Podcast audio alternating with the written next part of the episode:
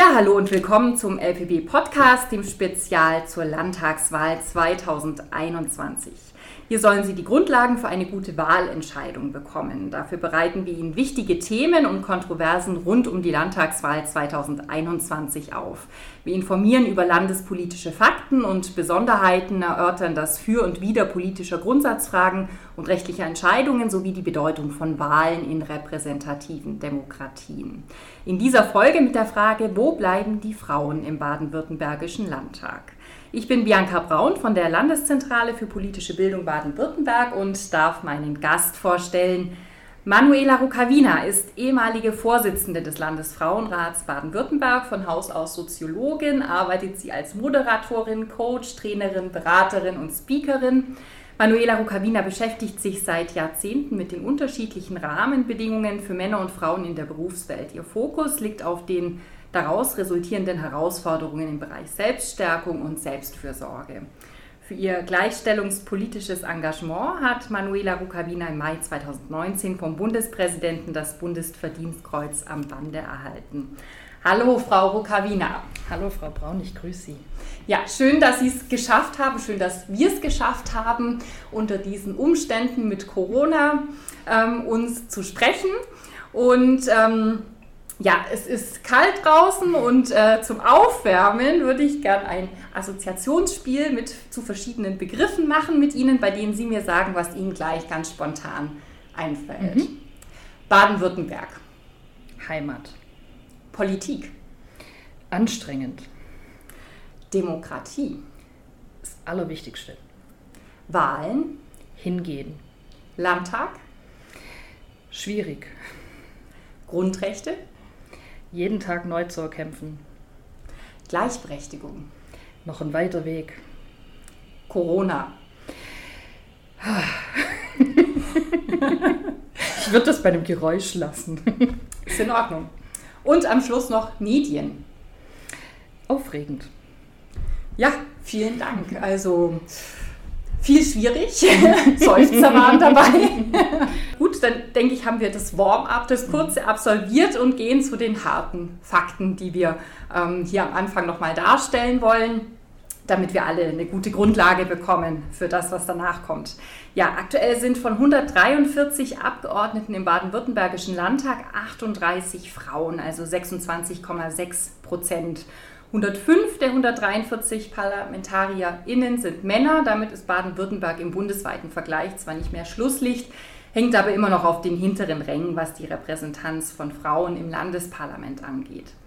Der baden-württembergische Landtag ist das einzige deutsche Landesparlament, in dem es noch nie einen Anteil von wenigstens 30 Prozent der weiblichen Abgeordneten gab. Woran liegt das? Es ist vor allem strukturell bedingt. Das baden-württembergische Landtagswahlrecht ist im Ländervergleich durch eine Besonderheit einzigartig. Jede Wählerin und jeder Wähler verfügt nur über eine Stimme und die geht direkt an die Kandidaten oder die Kandidatin des Wahlkreises. Ähm, nachdem die Direktmandate für die 70 Wahlkreise, die es in Baden-Württemberg gibt, auf diese Weise vergeben worden sind, bleiben noch 50 weitere Sitze im Landtag zu besetzen und die werden unter den unterlegenen Kandidierenden der, der Wahlkreise verteilt, geordnet nach Regierungsbezirk und Partei. Vergeben werden diese Mandate nach der Anzahl der Wählerinnenstimmen. Zuerst zum Zug kommt, wer relativ gesehen den höchsten Anteil an den Stimmenzahlen aller Bewerber und Bewerberinnen pro Wahlkreis erringen konnte. Soweit zum Wahlrecht, ganz kurz und knapp in Baden-Württemberg. Was hier fehlt bei uns ist eine Landesliste und das ist ein Grund, warum Frauen benachteiligt werden. Warum? Wie könnte das Prozedere mit einer Landesliste aussehen? Also Sie haben es ja gerade schon ausgeführt, dass die Besonderheit diese eine Stimme ist. Und ähm, wenn man sich das jetzt mal quasi pragmatisch vorstellt, dann stehe ich in der Wahlkabine und kann nur die Person mit dem Parteiticket wählen, das mir die Partei vorsetzt. Wir wissen, dass bei der letzten Landtagswahl 20 Prozent der Wahlkreise im, sage ich mal, üblichen ähm, Bundestagswahlspektrums ähm, keine einzige Frau als Kandidatin hat. Das heißt, ich habe mit dieser Form des Wahlrechts überhaupt keine Auswahlmöglichkeit. Also ich habe mit dieser einen Stimme, muss ich quasi immer ein Gesamtpaket nehmen. Ich kann nicht sagen, mir ist die Person von der einen Partei vielleicht wichtiger und ähm, dann würde ich da vielleicht die Liste ähm, so ankreuzen und mache beim Direktmandat was anderes, sondern ich habe das Komplettpaket und muss Person und Partei in einem Topf wählen. So. Wenn man ein Wahlrecht hätte, das aus zwei Stimmen bestünde, so wie bei der Bundestagswahl, wo ich auf der einen Seite ähm, Direktmandate habe und auf der anderen Seite eine Landesliste, hätte ich andere Auswahlmöglichkeiten. Ich hätte die Chance, dass ich meinen Werten sozusagen nochmal ein anderes Gewicht geben könnte. Und aus meiner Sicht ist jetzt auch nicht die Landesliste quasi das Nonplusultra und das Einzige, das taugen würde. Man könnte sich auch andere Formen der Veränderung des Landtagswahlrechts vorstellen. Grundsätzliches Ziel muss aber sein, dass man von diesem eine Stimme, ein Paket-Ding wegkommt. Also die Leute brauchen eine Wahlmöglichkeit und die habe ich aus meiner Sicht in der Form gerade nur sehr eingeschränkt, weil wenn nur ganz wenig Frauen kandidieren, brauche ich mich nachher auch nicht wundern, dass keine gewählt werden, also dass die nicht reinkommen, weil das Spannende ist ja auch, dass man auf Landesebene weiß, dass die Frauen, die dann kandidieren, haben die gleichen Wahlchancen, ähm, gewählt zu werden wie Männer. Das ist kommunal was anderes. Kommunal haben Frauen schwerer, gewählt zu werden. Aber auf Landesebene ist so, die Frauen, die kandidieren, werden auch quasi anteilig auch in Mandate kommen. So, wenn ich aber quasi eine Grundgesamtheit anbiete, wo keine Frauen da sind, dann kann ich auch keine wählen und habe für mich als wählende Person keine Auswahlmöglichkeit. Wir bleiben beim Landtagswahlrecht. Sie haben sich für eine Reform desselben eingesetzt. Wie sah denn das aus? Wie kann man sich das vorstellen? Also der Landesfrauenrat hat das erste Mal in den 70ern an den Landtag geschrieben. Ich glaube 74 hat der Landesfrauenrat Baden-Württemberg das erste Mal den damaligen Landtagspräsident angeschrieben und hat gesagt, Freunde der Nacht, wir müssen da was ändern. Wir haben in, vor der letzten Landtagswahl als Landesfrauenrat zusammen mit all den Verbänden, die da drin aktiv sind, quasi einen Vorschlag gemacht zu sagen, wir orientieren uns an der Bundestagswahl. Das ist eine Wahlform, die den Menschen bekannt ist. Man kann damit was anfangen, dass ich eine Direktstimme habe und eine Listenstimme. Und wir haben aber gesagt, wir wollen, dass diese Liste dann tatsächlich paritätisch besetzt ist. Das bedeutet, dass immer abwechselnd Frau Mann, Frau Mann kandidiert. Ähm, damit es nicht wie bei der Kommunalwahl, wo das Ganze nur so eine Sollregelung ist, passieren kann, dass quasi auf den ersten zehn Plätzen die Männer kommen und dann kommen irgendwelche Frauen, sondern dass es wirklich gut getaktet ist.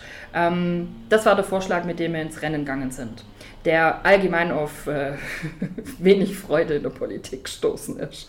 Aber Warum?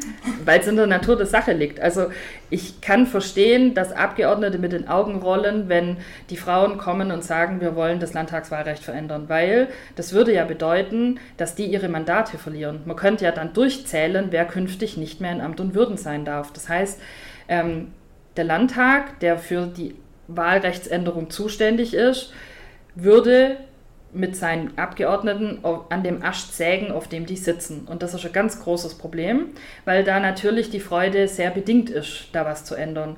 Man muss auch in der Diskussion unterscheiden zwischen den Parteien und den Fraktionen. Da gibt es nämlich auch ziemlich große Diskrepanzen, dass ähm, die Parteien in ihren Parteibeschlüssen sehr wohl für eine Veränderung des Landtagswahlrechts sind, die Fraktionen aber überhaupt nichts dafür tun, dass da irgendwas passiert, weil es im Grunde genommen um Macht, um Mandate und um ähm, Pfründe geht. Wie sieht aktuell das Engagement aus, was, was so eine Wahlrechtsänderung angeht?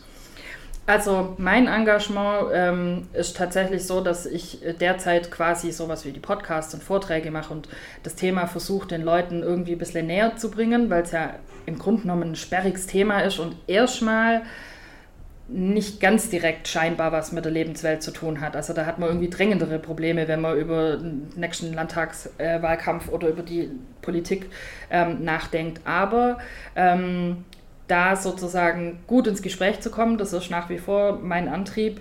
Ähm, wir werden auch dann Richtung Landtagswahl ähm, aus den jeweiligen Frauenverbänden ähm, Veranstaltungen machen und so, da wird ganz viel geplant. Und ähm, was ich vor der letzten Landtagswahl gemacht habe, als ich eben noch Vorsitzende des Landesfrauenrats war, weil das bin ich ja auch nicht mehr, ähm, war, dass wir damals irgendwann mal festgestellt haben, es gibt keine Zahlen.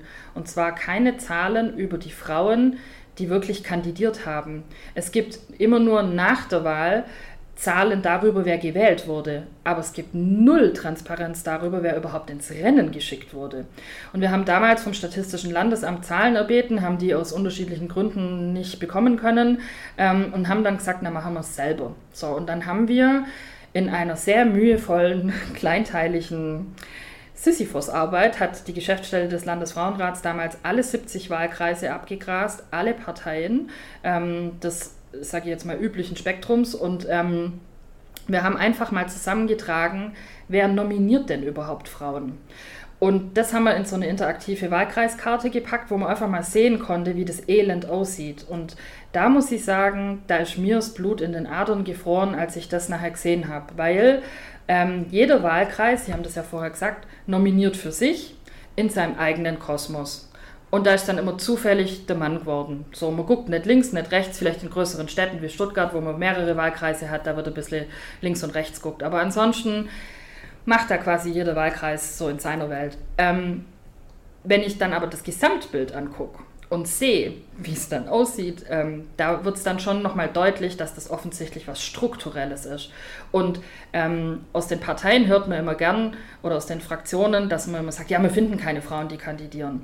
Das ist ein Argument, das lasse ich null gelten, weil, das haben wir nämlich auch gemacht, ähm, dass wir nämlich geguckt haben, wer kandidiert denn als Zweitkandidierende. Und da sind es 70 Prozent Frauen gewesen. Wir haben aber in der ersten Linie, bei den direkten Kandidaten und Kandidatinnen, hatten wir 20 Prozent der Wahlkreise, die keine Frauen nominiert haben. Und wir hatten etliche Wahlkreise, die tatsächlich zum wiederholten Mal nur Männer ins Rennen geschickt haben diese Transparenzkampagne, die wir damals gemacht haben, die hat ziemlich Wellen geschlagen ähm, in der Presse und auch in der Politik, weil es das erste Mal war, dass jemand hinguckt hat und gesagt hat, so Leute, jetzt schaut euch das mal an und jetzt erklärt mir bitte, wo ist da Gleichstellung und Chancengerechtigkeit drin versteckt. Und da muss es doch ein strukturelles Problem geben, weil es kann mir keiner erzählen, ähm, dass wir keine qualifizierten Frauen hätten, die für diese äh, Ämter kandidieren wollen würden. Mhm.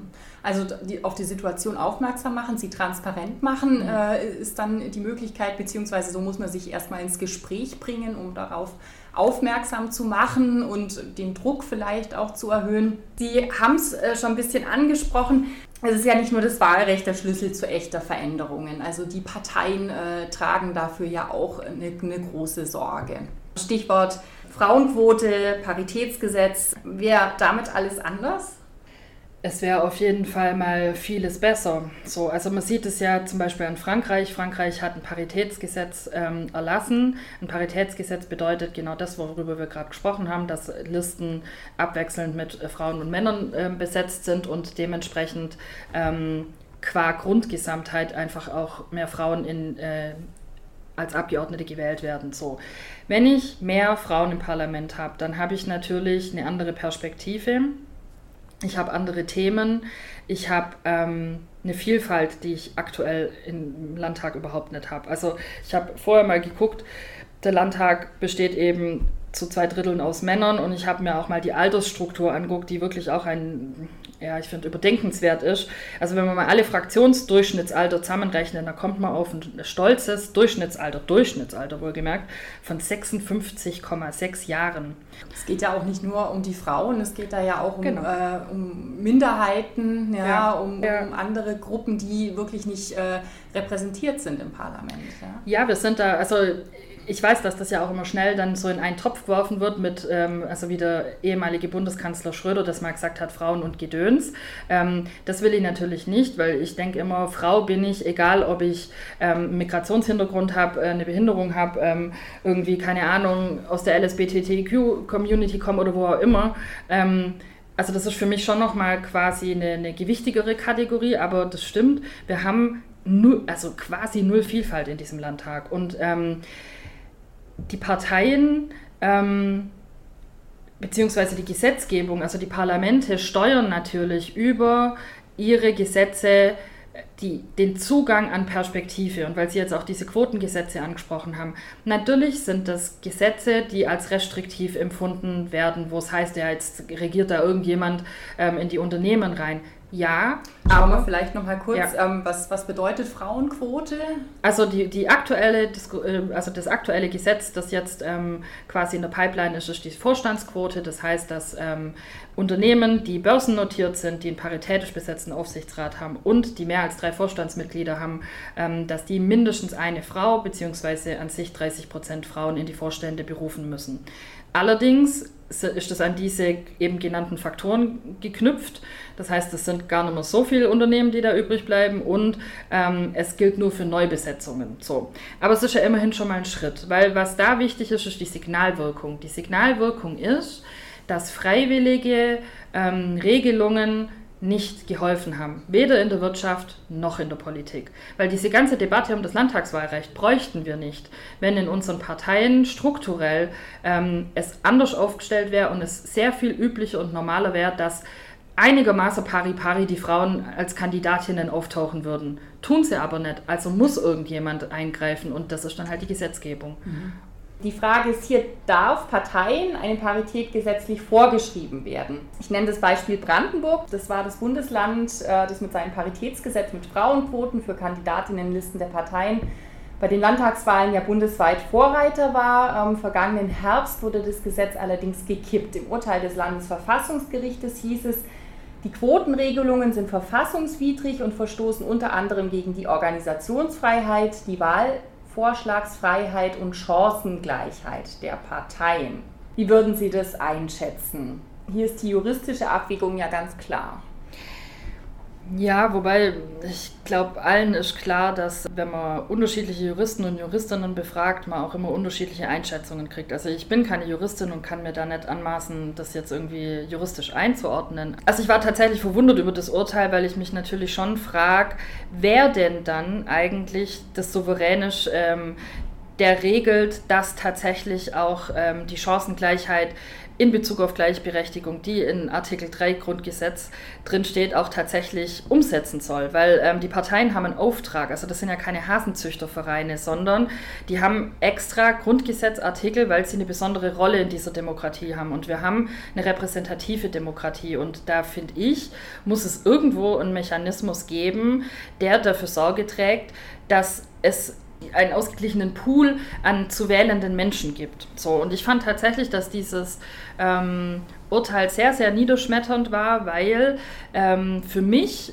in meinem Empfinden ähm, die Souveränität einer Partei, finde ich, kein höheres Gut ist als ähm, die Ergänzung des Grundgesetzes, dass der Staat sich für die tatsächliche Gleichberechtigung einsetzt. Und deswegen fand ich, dass das tatsächlich ein ziemlich schlechter Tag für Deutschland und unsere Demokratie war, als das ähm, verkündet wurde.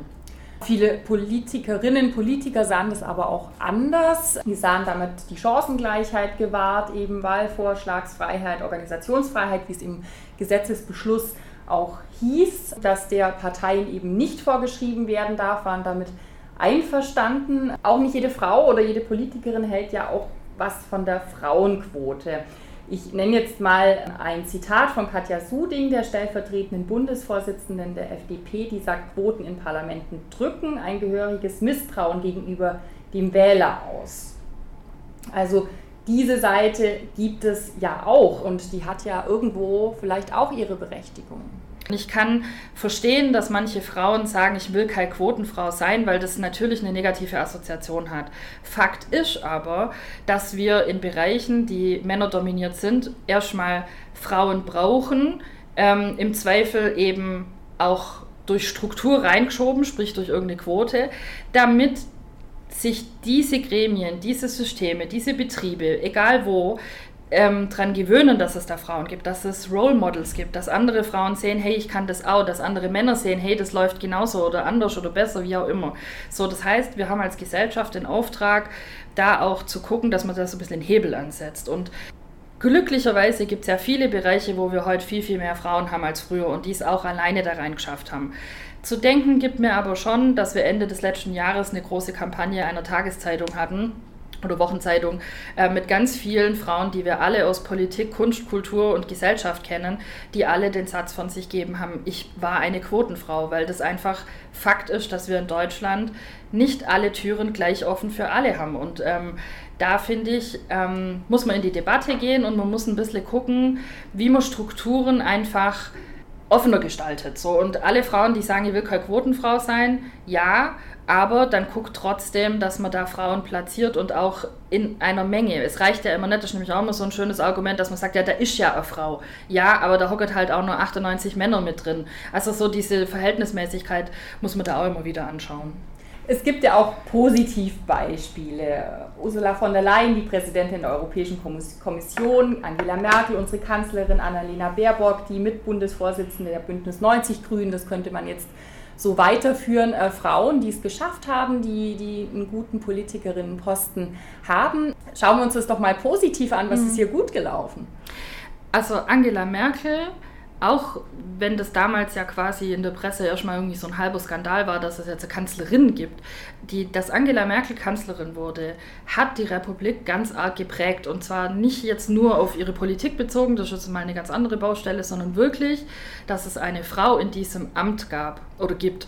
Und auch nicht nur für eine Legislaturperiode. So. Und ähm, die Älteren unter uns erinnern sich, dass natürlich auch mit der Kanzlerin ein anderer Politikstil Einzug gefunden hat, ähm, andere Themen Priorität hatten oder halt auch nicht. Also so, es hat sich ganz viel verändert. Und ich finde, das ist ein ganz, ganz wichtiges Signal, dass wir jetzt Generationen haben, die gelernt haben, dass es Kanzlerinnen gibt und dass es auch EU-Kommissionspräsidentinnen gibt.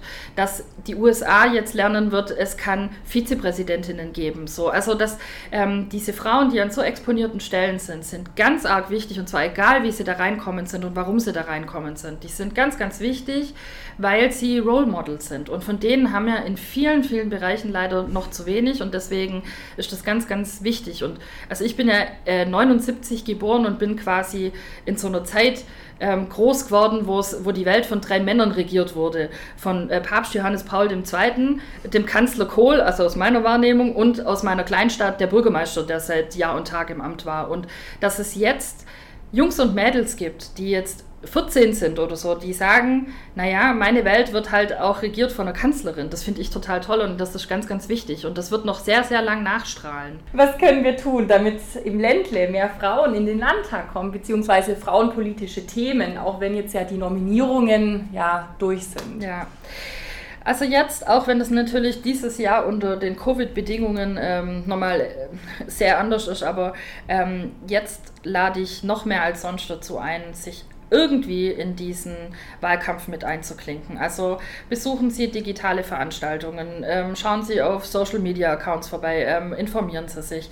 Ähm, wenn Sie bei so Veranstaltungen dabei sind, dann fragen Sie auch mal, sagen, fragen Sie mal, was plant ihr denn für die Frauen? Wie soll denn, ähm, was weiß ich, Vereinbarkeit in Baden-Württemberg ähm, funktionieren?